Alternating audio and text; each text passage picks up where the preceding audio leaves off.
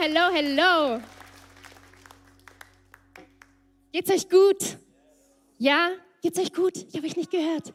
Ja. Ah, ich freue mich so sehr, hier oben stehen zu dürfen. Wirklich, ihr habt keine Ahnung, was für ein krasses Privileg das für mich ist. Diese Church ist mein Zuhause, meine Familie seit sieben Jahren und ich könnte nicht dankbarer sein für diesen Ort, den wir hier haben. Das ist der Ort, an dem ich Jesus noch mal ganz neu in mein Leben eingeladen habe, ihn noch mal ganz neu kennengelernt habe. Es ist der Ort, an dem ich gewachsen bin, an dem ich erwachsen geworden bin und ich bin unseren Leitern so dankbar. Wenn du neu hier bist, es ist the place to be. Es ist so gut, dass du da bist. Ähm, und weil aber einige von euch mich vielleicht noch nicht so kennen, äh, habe ich gedacht, ich bringe euch mal ein paar Facts über mich mit. Drei. Das Problem ist, einer davon ist nicht wahr. Und ihr dürft mal herausfinden, was davon möglicherweise die Lüge sein könnte. Okay, ihr dürft euch dann gleich einfach melden, was ihr denkt, was die Lüge ist. Der erste Fakt über mich ist, ich habe eine ziemlich gute Orientierung. Das denkt man nicht, manchmal ist das ja eher so ein Männerding und Frauen sind da vielleicht nicht so talentiert, aber ich bin da ziemlich gut drin. Ich weiß eigentlich fast immer, wo welche Himmelsrichtung ist. Ich kann es eigentlich fast immer sagen, das heißt, ich bin ziemlich gut da drin, an die Orte zurückzukommen, von denen ich gekommen bin. Wenn es nicht gerade auf der Straße in der Stadt ist, dann ist es natürlich, brauche ich das Navi manchmal, aber sonst bin ich da ziemlich gut drin. Fakt Nummer eins. Fakt Nummer zwei, ich würde sehr, sehr gerne gut scharfe Dinge essen können, aber ich kann es leider nicht aus einem ganz merkwürdigen Grund, nämlich wann immer ich scharfe Dinge esse, fängt mein linkes Ohr an weh zu tun. Nur das linke, das rechte nicht, kein Problem. Das ist Fakt Nummer zwei. Der dritte Fakt ist, wenn ich nicht gerade hier bin und mit wunderbaren Menschen Kirche und Reich Gottes bauen darf, dann bin ich Psychologin und arbeite als Therapeutin. Das ist Fakt Nummer drei. Jetzt dürft ihr mal überlegen, was ist wohl die Lüge davon? Ich habe eine gute Orientierung, Schärfe ist nicht so mein Ding oder ich bin Psychologin. Wer glaubt dann, dass das mit der Orientierung eine Lüge ist? Okay. Wer von euch glaubt, dass das mit der Schärfe frei erfunden ist? Mhm, okay, so ein bisschen weniger. Und wer glaubt, dass das mit der Psychologin einfach fake war? Ein paar weniger. Ja, das wäre auch irgendwie eine verrückte Lüge. Ähm also tatsächlich ähm, bin ich Psychologin, das ist so, ähm, darf da arbeiten. Ähm, das stimmt, das ist nicht erfunden. Ähm, das mit der Schärfe ist tatsächlich auch wahr, wenn es hier irgendwie einen HNO gibt, der mir erklären kann, woran das liegt, dann kommt gerne nachher auf mich zu. Ich würde das so gerne wissen, was da passiert. Ähm, und ich bin sehr dankbar, dass meine erste Reihe hier nicht laut gelacht hat, als ich das mit der Orientierung gesagt habe, weil ich habe die schlechteste Orientierung der Welt. Wirklich keine Lüge. Ich kenne niemanden, der da so schlecht drin ist. Ich habe so im Studium, habe ich immer so in Fabriken Ferienjobs gemacht und ich bin regelmäßig nach der Pause 15 Minuten zu spät gekommen, weil ich mich im Gebäude verlaufen habe. So, ich bin nicht mehr zurück an meinen Arbeitsplatz gekommen. Ähm, deswegen, ich bin da richtig schlecht drin. Ich weiß nicht, was passiert wäre, wenn ich vor 30 Jahren, ähm, 50 Jahren gelebt hätte und es Google Maps nicht gegeben hätte. Man hätte mich wahrscheinlich regelmäßig irgendwo gefunden und zurückbringen müssen. Ähm, also wenn du mich jemals auf der Straße triffst, frag mich nicht nach dem Weg, weil ich kenne ihn nicht. Jetzt äh, wisst ihr ein bisschen was über mich. Ich habe euch das nicht nur mitgebracht, damit ihr ein paar Facts über mich habt, auch wenn das nett ist, aber weil es heute um ein Thema geht, was mir sehr am Herzen liegt. Und das ist das Thema Lügen. Und vielleicht ähm, Kennst du das aus deinem Leben, dass du schon mal auf eine Lüge reingefallen bist, vielleicht auf einen Betrug, dass jemand dir dich tatsächlich so richtig übers Ohr gehauen hat oder auch, dass einfach nur Menschen in deinem Umfeld, Menschen, die du vielleicht auch kennst, dich angelogen haben, dass Menschen, denen du vertraut hast, dir nicht die Wahrheit gesagt haben. Oder es ist sogar so in deinem Leben, dass es Lügen gibt, die du über dich selbst glaubst, die du über dein Leben glaubst und die dich so in deinem Leben irgendwie auch gefangen halten. Und sowohl in meiner Aufgabe hier in der Church, ich darf am College sein mit unseren wunderbaren Studis, ich darf den Coaching-Bereich ähm, da leiten, als auch in meinem Job erlebe ich das so viel, dass Menschen zu mir kommen und mir erzählen, dass sie gefangen sind in den Lügen, die sie über sich selbst glauben und dass sie, obwohl sie vielleicht die Wahrheit kennen, es einfach nicht schaffen, das loszulassen. Und es ist so mein Herzensanliegen, Menschen dabei zu helfen, die Lügen ausfindig zu machen und die Wahrheiten über ihr Leben zu erkennen. Unser Gott hat ein Leben in Freiheit für uns. Glaubst du das? Unser Gott hat ein Leben in Freiheit für uns. Und diese Freiheit hat so viel damit zu tun, ob wir in unserem Leben der Wahrheit Glauben schenken oder der Lüge. Und mein Herz ist es, dass wir als Söhne und Töchter Gottes erkennen, welche Wahrheiten Gott über uns sagt und dass wir die Freiheit erleben, die Gott für unser Leben bereithält. Deshalb heißt die Predigt heute frei von Lügen. Und ich behaupte das nicht einfach so, dass Gott ein Leben für uns in Freiheit bereithält, sondern Jesus hat es selbst gesagt. Wir können das mal gemeinsam lesen. In Johannes 8 steht es, Verse 31 bis 36. Da sprach nun Jesus zu den Juden, die an ihn glaubten, wenn ihr bleiben werdet an meinem Wort, so seid ihr wahrhaftig meine Jünger und werdet die Wahrheit erkennen und die Wahrheit wird euch frei machen. Da antworteten sie ihm, wir sind Abrahams Nachkommen und sind niemals jemandes Knecht gewesen. Was sprichst du dann, ihr sollt frei werden? Jesus antwortete ihnen und sprach, wahrlich, wahrlich, ich sage euch, wer Sünde tut, der ist der Sünde Knecht. Der Knecht aber bleibt nicht ewig im Haus, der Sohn bleibt ewig. Wenn euch nun der Sohn frei macht, so seid ihr wirklich frei. Ihr werdet die Wahrheit erkennen und die Wahrheit wird euch frei machen. Ich will beten. Jesus, ich danke dir so sehr, dass du hier bist, dass du gegenwärtig bist und dass du heute Morgen ein Wort für uns hast, dass du zu uns sprechen möchtest. Und ich glaube, ich bin überzeugt davon, dass du Wahrheiten für jeden Einzelnen von uns heute bereithältst. Und wir glauben, dass du hier bist und dass du wirkst, Heiliger Geist. Und ich bete, dass du zu unseren Herzen sprichst, dass wir erkennen, was du sagst, was du auf dem Herzen hast und dass wir dem Glauben schenken, was du heute für uns hast. In deinem Namen, Jesus. Amen.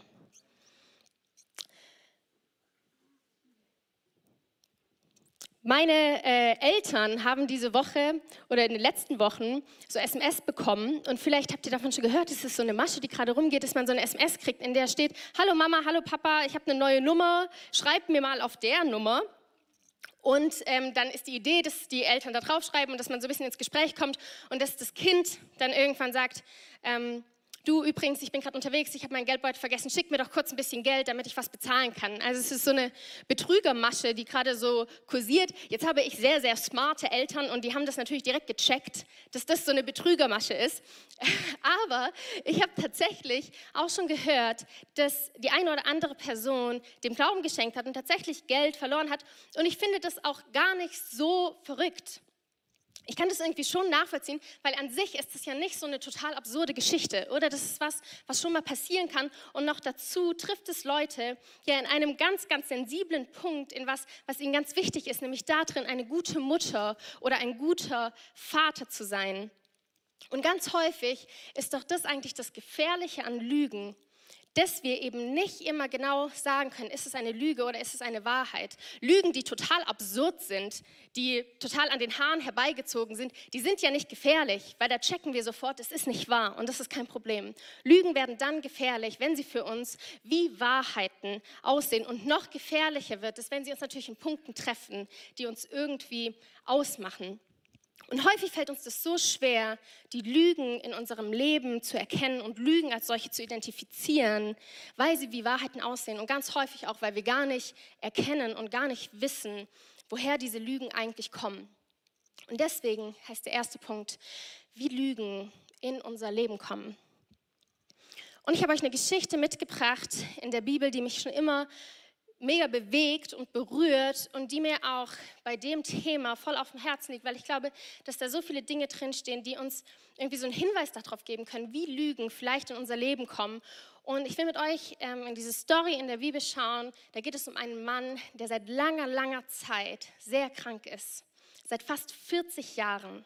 Und ich bin mir so sicher, dass dieser Mann in seinem Leben so viele Enttäuschungen erlebt hat, so viele Demütigungen erlebt hat, so oft erlebt hat, dass Menschen nicht gut mit ihm umgegangen sind und dass er so viele Lügen über sich gehört hat und wahrscheinlich irgendwann auch angefangen hat, diesen Lügen Glauben zu schenken.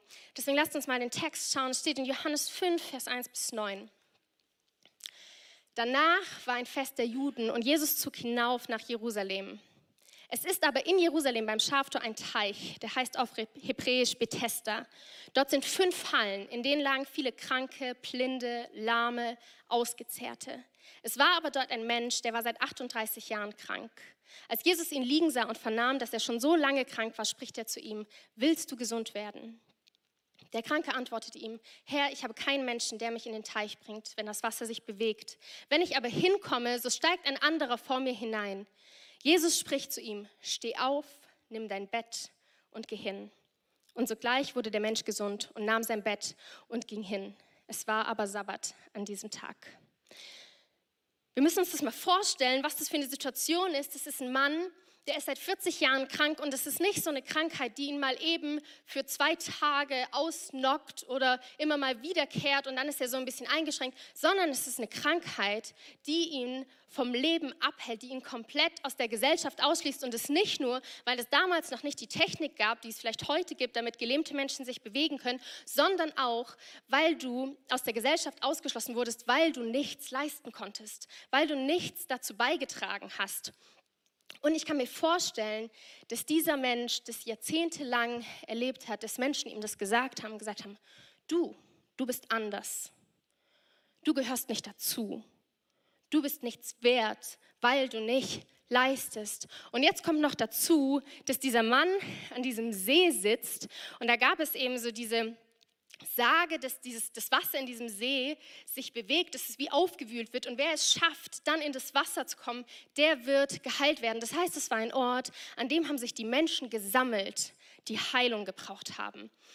Und es ist so nachvollziehbar, dass diese Menschen nach Heilung suchen, dass sie nach Hoffnung suchen. Und gleichzeitig müssen wir uns mal vorstellen, was für eine Atmosphäre das da gewesen sein muss, wo hunderte Menschen liegen, die krank sind, die verletzt sind, die nicht am Leben teilnehmen können. Ich stelle mir vor, dass deine Stimmung ist von Hoffnungslosigkeit, von Traurigkeit, von Selbstmitleid. Und stell dir vor, du bist fast 40 Jahre lang in so einer Umgebung. Hey, das macht was mit dir. So, das lässt dich nicht kalt. Es lässt dich wahrscheinlich glauben, dass dieses Leben, was du da siehst, das einzige Leben ist, was existiert, dass es kein anderes Leben gibt. Und möglicherweise hatte dieser Mann in diesen 40 Jahren vergessen, wie das Leben draußen eigentlich aussehen kann. Und er hatte, das hören wir auch von dem, was er sagt, die Hoffnung auf Heilung wahrscheinlich schon beinahe aufgegeben. Und vielleicht geht es dir auch so. Vielleicht bist du hier heute und du bist in einer Herausforderung, vielleicht hast du selbst eine Krankheit, vielleicht gibt es eine Wüstenzeit, durch die du gehst, in der du steckst, seit so vielen Jahren und du glaubst, es gibt nichts anderes mehr für dich als das Leben, was du jetzt gerade lebst, als diese Herausforderung, in der du jetzt gerade steckst. Und vielleicht hast du die Hoffnung auch schon fast aufgegeben. Und wenn ich diese Geschichte lese, dann stelle ich mir vor, wie viele schlimme Erfahrungen dieser Mann gemacht hat und dass das dazu geführt hat, das Leben in, das Lügen in sein Leben gekommen sind und dass er angefangen hat, solche Dinge über sich zu glauben. Ich kann nichts. Die anderen sind besser als ich. Niemand hilft mir. Ich schaffe es nicht alleine. Mir wird es niemals besser gehen.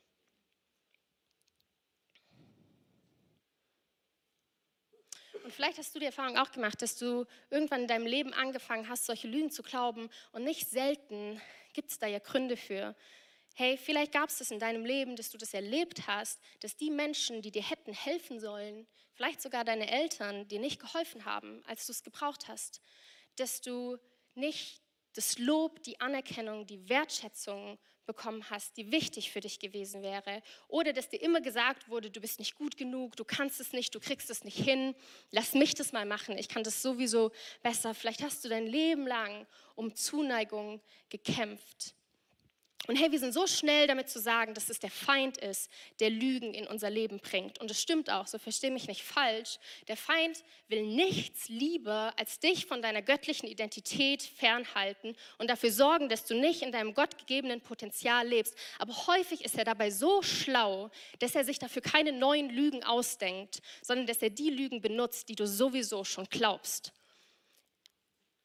Und das Problem mit diesen Lügen ist, gefährlich werden die, weil wir sie aufsetzen wie eine Brille, weil es wie ein Filter ist durch den wir die Welt sehen. Und wir haben gar keine andere Chance mehr, als all das, was wir erleben, alles, was uns begegnet, all die Erlebnisse, die wir haben, durch diese Lüge, durch diese Brille zu sehen, die hundert Male die Menschen gut zu dir sind, die sie dich unterstützen, die sie für dich da sind, siehst du gar nicht, weil du durch deinen Filter, durch deine Brille nur dieses eine Mal siehst, bei dem Menschen dich enttäuschen und nicht für dich da sind und du fühlst dich darin bestätigt, in dieser Lüge, Menschen sind nicht vertrauenswürdig, ich kann Menschen nicht vertrauen. Und der Feind hat es schon immer genutzt. Das war schon immer seine Masche, dass er Lügen genutzt hat, um uns von Gott zu trennen. Wir lesen das in Johannes 8,44. Da steht, ihr habt den Teufel zum Vater und nach eures Vaters Begierden wollt ihr tun. Der ist ein Mörder von Anfang an und steht nicht in der Wahrheit, denn die Wahrheit ist nicht in ihm. Wenn er die Lüge redet, so redet er aus dem eigenen, denn er ist ein Lügner und der Vater der Lügen. Und wir lesen das schon in 1. Mose, ganz am Anfang der Bibel lesen wir das, wie der Teufel Lügen, den Menschen Lügen erzählt hat, Adam und Eva Lügen erzählt hat, um sie von Gott zu trennen. Und wisst ihr, was die Urlüge ist, was die allererste Lüge war, die der Teufel erzählt hat? Gott meint es nicht wirklich gut mit dir. Und dadurch hat er es geschafft, dass Adam und Eva das tun, was Gott ihnen gesagt hat, was sie eigentlich nicht tun sollten. Und nicht nur, dass sie das tun, sondern er erzählt ihnen direkt danach die zweite Lüge, die sie glauben, nämlich so wie du bist, mit dem, was du getan hast, kannst du nicht vor Gott kommen, sondern du musst dich vor ihm verstecken. Und so schafft er es nicht nur, dass Adam und Eva sich von Gott trennen, sondern auch, dass sie sich von ihm fernhalten und dass sie nicht wieder zurück zu ihm gehen. Und das ist es mit den Lügen. Hey, die Konsequenzen von Lügen kommen in unser Leben nicht in erster Linie, wenn wir die Lügen anfangen zu glauben, sondern wenn wir anfangen, uns danach zu verhalten. Wenn wir uns so benehmen, als wären die Lügen die Wahrheit und wenn du solche Lügen in deinem Leben hast, dann spürst du das vielleicht auch, dass das dein Handeln so bestimmt. Vielleicht hast du diese Lüge, ich kann das nicht und es führt dazu, dass du Dinge schon gar nicht mehr versuchst. Du lässt dich gar nicht mehr auf Neues ein, du versuchst es überhaupt nicht mehr, mal was Neues auszuprobieren, weil es so diesen Satz gibt, der dir sagt, ich kann das sowieso nicht. Oder du gehst davon aus, dass, dass Menschen nicht vertrauenswürdig sind und du gehst gar nicht mehr in Beziehung. Bei jedem Konflikt, der auftaucht, ziehst du dich einfach zurück und schaffst es so gar nicht mehr, überhaupt Beziehungen mit Menschen zu leben. Oder vielleicht gibt es so eine Stimme in dir, die sagt, die anderen sind besser.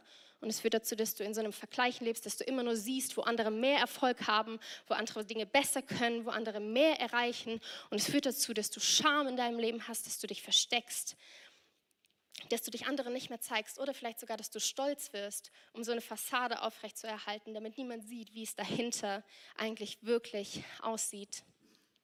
Wie kommen also Lügen in unser Leben? Hey, unsere Erfahrungen schaffen so häufig den Nährboden für die Lügen. Und dann sind es Sätze unseres Umfelds, die Menschen, die wir kennen, der Gesellschaft, die uns das glauben lassen. Und der Feind sorgt dafür, dass er uns diese Lügen immer wieder schön vor Augen führt, dass wir da drin gefangen bleiben, dass wir unser Handeln, unsere Sicht danach ausrichten. Und jetzt denkst du dir vielleicht, puh, das ist schon eine ganz schön krasse Situation. Wie kommen wir denn da wieder raus? Und wenn wir uns die Story dieses Gelähmten anschauen, dann ist es ja so nachvollziehbar, dass er diese Hoffnung aufgegeben hat, dass er so gefangen ist in seinen Lügen. Und gleichzeitig verändert sich sein ganzes Leben in einem Moment. Und ich finde das so krass, wenn ich mir das vorstelle, so diese Geschichte, wie Jesus sich zu ihm runterbückt und ihn anschaut und er fragt ihn, willst du gesund werden? Und in meinem Kopf ist es, als würde Jesus ihn vor eine Entscheidung stellen und er fragt ihn, glaubst du der Lüge oder glaubst du mir? Das ist der zweite Punkt. Glaubst du der Lüge oder glaubst du Jesus? Hey, in unserem Leben werden wir immer wieder vor die Entscheidung gestellt, wollen wir uns für die Wahrheit entscheiden oder für die Lüge. Und als Jesus diesen Gelähmten fragt, willst du gesund werden, war der möglicherweise so gefangen in seinen Lügen, er war so fixiert auf diese Matte, auf der er saß, diese Matte, die sein Leben bedeutet hat, auf die er so viel Hoffnung gesteckt hat, dass er in dem Moment, als Jesus vor ihm steht und ihn fragt, willst du gesund werden, das, was als erstes ihm hochkommt, sind die Lügen, die er aus seinem Leben kennt. Ich kann nicht. Die anderen sind besser. Niemand hilft mir. Und so oft ist es doch das, was in unserem Leben passiert. Hey, manchmal fragt Jesus uns, willst du gesund werden?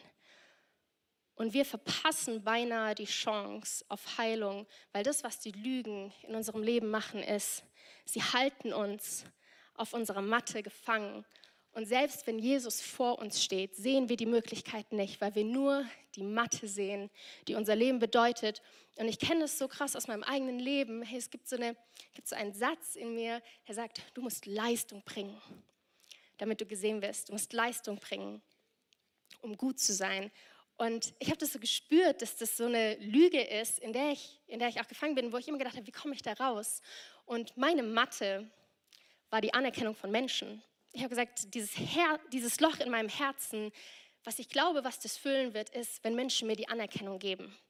Und selbst als ich Jesus kennengelernt habe, gab es immer noch diesen Teil in mir, der sich dazu entschieden hat, weiter das zu tun, von dem ich geglaubt habe, es bringt mir die Anerkennung. Ich habe gedacht, wenn ich nur diesen Job habe, wenn ich nur diesen Abschluss habe, wenn ich diese Verantwortung übernehme, wenn ich diese Funktion gut ausfülle, wenn Menschen mir das sagen, dass ich das gut gemacht habe, dann wird dieses Loch irgendwann verschwinden. Aber die Wahrheit ist, es tut es nicht. Und obwohl Jesus da stand und gesagt hat, hey, ich will dieses Loch füllen, habe ich mich entschieden, lieber weit zu rennen und lieber den Lügen in meinem Leben Glaube zu leisten. Und deswegen will ich dich heute fragen, hey, was ist es, was dich auf deiner Matte hält? Was ist diese Lüge in deinem Leben, die du so sehr glaubst, dass du sie überhaupt nicht mehr in Frage stellst, dass du vielleicht die Möglichkeit auf Veränderung, auf Heilung überhaupt nicht mehr wahrnimmst? Was lässt dich auf deiner Matte sitzen bleiben, wenn Jesus dich fragt, ob du aufstehen möchtest? Und Leute, ich liebe Jesus. Weil wisst ihr, was er tut, als dieser Mann ihm mit den Lügen antwortet? Er schaut ihn an und ist so krass, oder was für ein Gott haben wir, der, der uns sieht in diesen Lügen und der weiß, dass wir ihn brauchen. Und wisst ihr, was er tut? Er fängt nicht an, mit diesen Lügen zu diskutieren sondern er spricht den Gelähmten an, als wäre er schon geheilt. Er spricht mit ihm so, wie er ihn sieht, so wie Jesus weiß, wie er sein kann nach der Begegnung mit Jesus. Er spricht ihn nicht mehr an als Gelähmter, als Kranker, als von der Gesellschaft ausgeschlossener, sondern er spricht ihn an auf die Weise, wie er ihn sieht. Und all diesen Lügen stellt er was entgegen. Da, wo die Lüge heißt, ich kann nicht, sagt Jesus und das sagt er auch uns. Er sagt, mit mir kannst du. Wo die Lüge heißt, niemand hilft mir, sagt Jesus, ich helfe dir. Ich bin da. Da, wo die Lüge heißt, ich bin nicht gut genug, sagt Jesus, du bist es wert. Und es ist so krass, was Jesus zu ihm sagt, weil er sagt, steh auf und geh. Das ist der Schlüsselmoment. Das ist so krass, wenn wir uns das vorstellen. Hey, nach 40 Jahren ist der Schlüsselmoment dieses Gelähmten, der Moment, in dem er entscheidet, Jesus mehr Glauben zu schenken als diese Lüge in seinem Leben. Ihr müsst ihr euch das vorstellen. Nach 40 Jahren wagt er es, sein Bein zu bewegen. Wagt er es, von dieser Matte aufzustehen. Es ist der Moment, in dem er sich entscheidet, sich dem Bild, das Jesus von ihm hat, mehr zu glauben als den Lügen in seinem Leben als den Lügen, die er von sich selbst glaubt oder das, was andere über ihn sagen. Und das ist die Frage an uns, hey, glaubst du, was Jesus über dich sagt? Weißt du überhaupt, was Jesus über dich sagt? Wir finden heraus, was Jesus über uns denkt, was er zu uns sagt, wenn wir ihn anschauen, in der Begegnung mit ihm.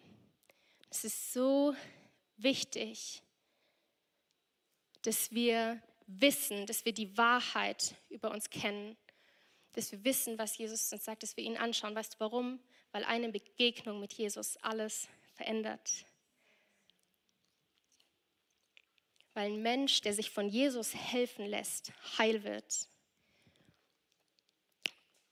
Und jetzt sagst du mir vielleicht, hey Isa, das klingt ja alles richtig gut und ich will das ja glauben. Ich weiß, was Jesus über mich sagt. Ich weiß, was er über mich denkt, aber ich schaffe das einfach nicht. Ganz egal, wie oft ich das versuche, diese Lügen fühlen sich so wahr an, dass ich gar nicht anders kann. Egal, wie sehr ich das versuche, ich schaffe es da einfach nicht raus. Und weißt du was, ich verstehe das so gut. Es ist so schwer, der Wahrheit Glauben zu schenken, wenn sich die Lügen noch wahr anfühlen. Aber ich habe die Erfahrung gemacht, und das ist so ein wichtiger Punkt, hey Leute, wir können nicht darauf warten, dass sich die Wahrheiten nach Wahrheit anfühlen, bis wir anfangen, danach zu leben. Glauben bedeutet vertrauender Gehorsam.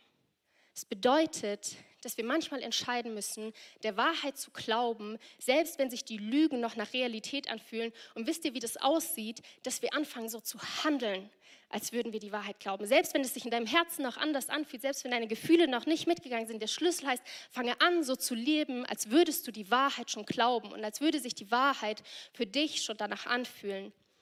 Jesus gibt diesem Mann Verantwortung und die Verantwortung gibt er dir. Jesus sagte die Wahrheit darüber, wer du bist. Und dein Job ist es, dich danach zu verhalten.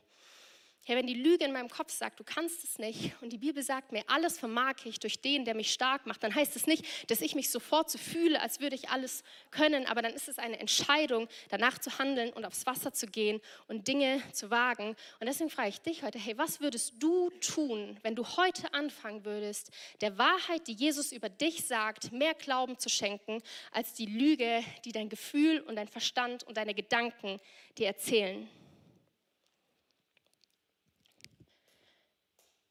Wenn es die Lügen sind, die uns auf unserer Matte gefangen halten, die dazu führen, dass wir auf der Matte sitzen bleiben, dann ist die, das, was uns frei macht, die Wahrheit. Dann ist es die Wahrheit, die uns aufstehen lässt.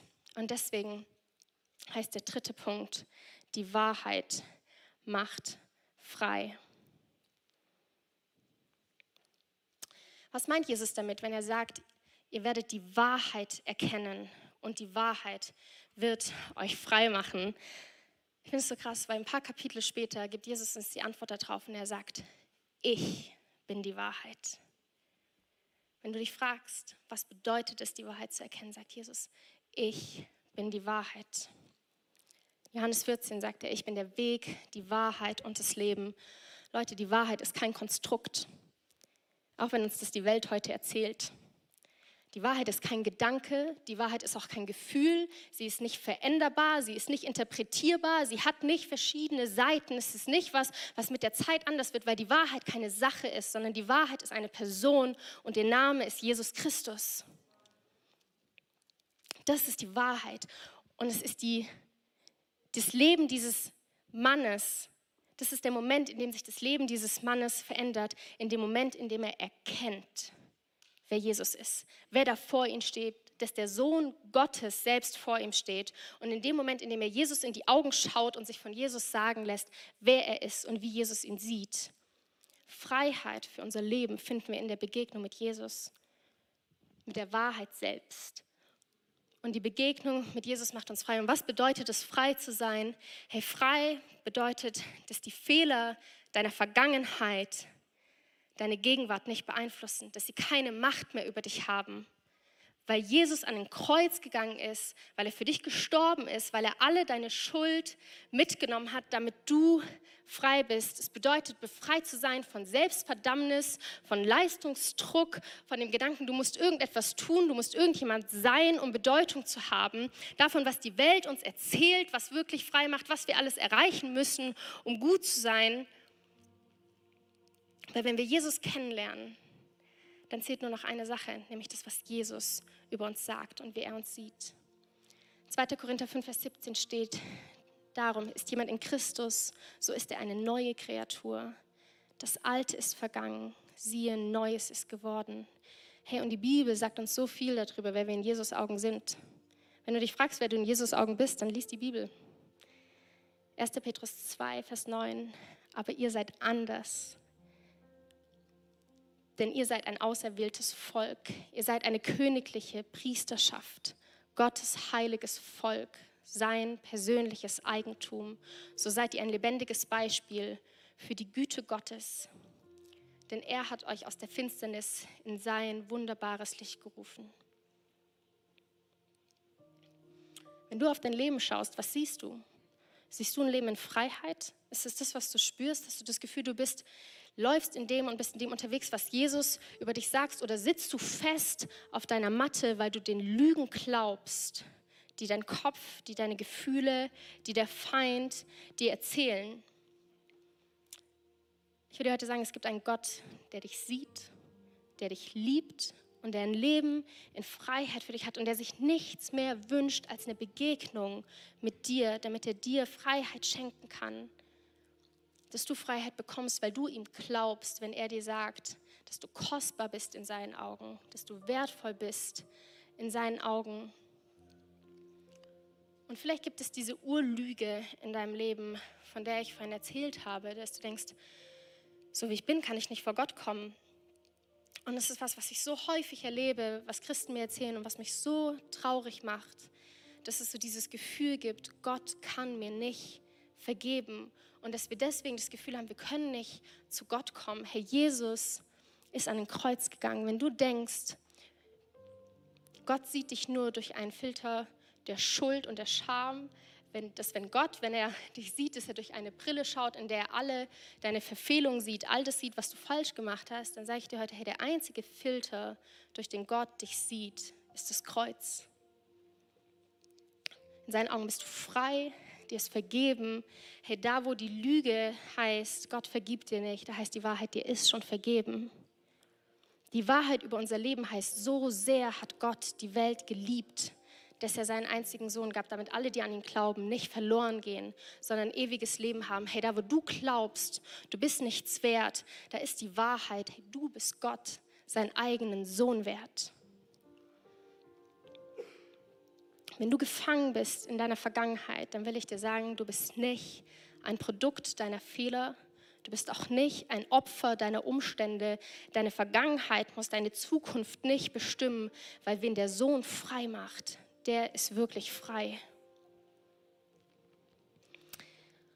Und ich habe das selbst erlebt, dass, diesen, dass, es diesen Punkt in meinem Leben gab. Und es war äh, so eine Situation, ich hatte, eine, hatte so eine Prüfung am nächsten Tag und ich dachte, hey, das muss ich richtig abliefern.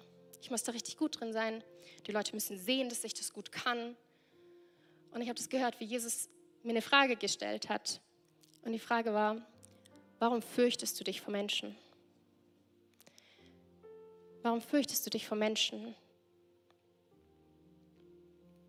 Fang an, dich zu sehen, wie ich dich sehe. Und das war der Moment, in dem ich angefangen habe zu glauben, was Jesus über mich sagt, dass wenn er sagt, ich habe ein Leben, in, ich habe eine Berufung für dich, dass es nichts gibt, was ich tun könnte, um diesen Plan zu zerstören. Dass das, was Gott über mich denkt, was er über mein Leben denkt, die Wahrheit ist und die Lügen, die mein Verstand mir erzählt, mich nicht weiter bestimmen müssen. Und das ist das, was Gott heute für dich hat. Jesus steht vor dir und er sagt, steh auf und geh. Er sagt, fang heute an, den Lügen den Kampf anzusagen. Du bist nicht dafür geschaffen, ein Leben auf eine Matte zu führen, sondern du bist geschaffen dafür, ein Leben in Freiheit zu führen. Und vielleicht hast du Dinge in deinem Leben, vielleicht sind dir Sachen passiert und seitdem bist du nicht mehr aufgestanden. Dann will ich dir sagen, hey, heute Morgen ist der Moment, in dem Jesus dich anspricht und sagt, steh auf. Heute Morgen kann Gott dir begegnen, so wie eine Begegnung, eine einzige Begegnung mit Jesus das Leben dieses Mannes verändert hat. So kann es dein Leben verändern heute Morgen. Und dafür will ich beten. Church, lasst uns gemeinsam aufstehen.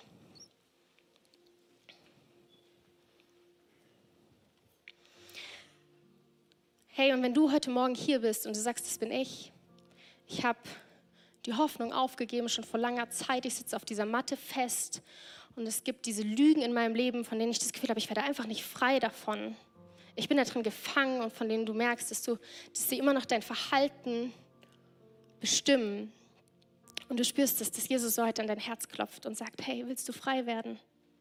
Willst du heil werden? Willst du aufstehen? dann will ich für dich beten und dürft alle die Augen schließen. Und wenn du spürst, dass du das bist und dass du das neu für dich in Anspruch nehmen möchtest, dann streck doch Jesus einfach deine Hände entgegen.